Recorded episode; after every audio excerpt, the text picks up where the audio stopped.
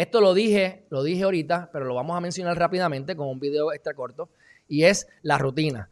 Eh, no podemos, no podemos, no podemos menospreciar lo que es una rutina diaria. Estamos aquí, usted puede leerse todos los libros del mundo, usted puede estar aquí en Geriman TV todos los días, puede verse, leerse el libro que va a publicar el mes que viene, usted puede hacer todo, pero mi gente, si usted lo que hace es que lo lee y no lo termina, lo lee o lo hace, pero no lo introspecciona, no lo añade a su rutina, no lo aplica, no lo vas a lograr. Entonces, ah, es que eso no funciona.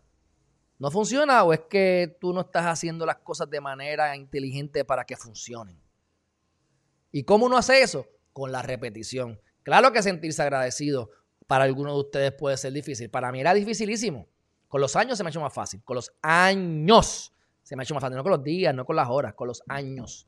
Yo he hecho, yo tengo journals y libretas. Cinco, seis, siete libretas, que tampoco es tanto, pero son cinco, siete libretas de todos los días yo apuntando cosas para yo mantenerme positivo, para recordarme de las cosas que la vida me da y que a veces pasamos por desapercibido. Y eso se gana a través de la rutina. Si de repente tú estás, tienes malos hábitos y te pones a, y tienes, y tienes momentos de ocio y de repente ahí es que te da sueño. O de repente vas a hacer un trabajo que no te gusta y ahí es que te da sueño, como me pasaba a mí que me leía el libro de Constitucional y que la primera página me quedaba dormido. Así que si yo quería dormir, lo que tenía que hacer era leerme media página de ese libro y me quedaba dormido.